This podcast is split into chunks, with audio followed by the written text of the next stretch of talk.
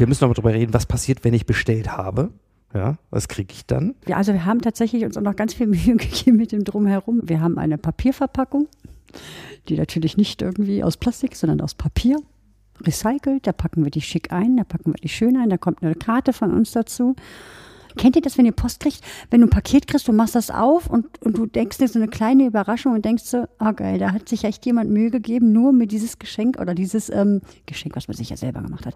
Einfach nur, um, um, um mir eine Freude zu machen. Ja, also der, das Höschen selber und so wie wir es versenden werden, nämlich wie eine Art Schmuckstück, und das hat nur was mit Faltung und so weiter zu tun, das spricht eigentlich schon für sich. Verpackungen sind in der Regel nur für den Moment. Und wir wollen nicht für den Moment sein. Wir wollen Mehrwert sein. Wir wollen, dass wir den Kunden sehen. Der Kunde soll aber auch uns sehen. Also bedeutet, uns ist es halt einfach wichtig, wir wollen gar nicht Müll. Wir haben auch gar keinen Bock über diese Nachhaltigkeit und Öko und dies und das zu sprechen, weil für uns ist das mittlerweile selbstverständlich. Richtig. Also ich habe kleine Kinder, die also noch ganze Zeit auf der Welt leben wollen und dementsprechend versuche ich mich zu verhalten. Ich glaube, du verstehst, was ich, ne? So. So, und jetzt hat es schön mittig gefaltet. Jetzt hat es schön mittig gefaltet. Geil. Ja, oder? Ich kriege ganz neue Anregungen, wie Ja. ich meine, meine Shorts zusammenfalten Ja, werde. genau. Ich falte die nämlich alle, aber nicht so. Also. Wenn ihr das jetzt sehen könntet, was ich gerade sehe, das seht ihr natürlich, wenn ihr euer Schockhöschen bestellt. Boah, das Das ist nicht dein Schockhöschen, Ingo.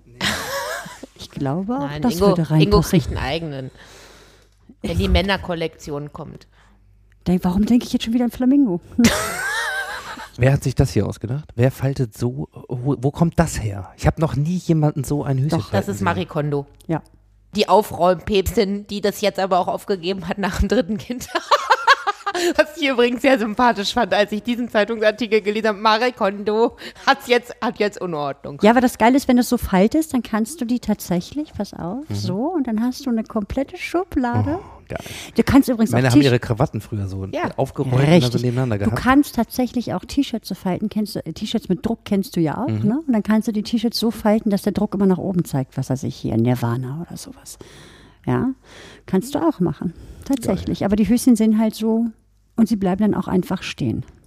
Und das Coole ist, dadurch, dass sie nicht mehr so schlabberig und eklig sind, hast du auch Bock, die Dinger zu falten. Es Ne? ist, ja, es ist ja alles. Die fühlen sich gut an. Ja, die sehen gut aus. Die sind auch noch sauber gefaltet. Es ist, äh, die Verpackung ist. Also Du weißt, was ein Frotteur ist? Nein, Gut. aber ich hätte so eine Ahnung. Google das mal. Ich weiß nicht, ob du das jetzt wegschneidest. Ich bin mir sicher. Wir haben gesagt, wir reden über alles. Ja. Cheers. Cheers. Cheers. So. Pack die Höschen mal weg.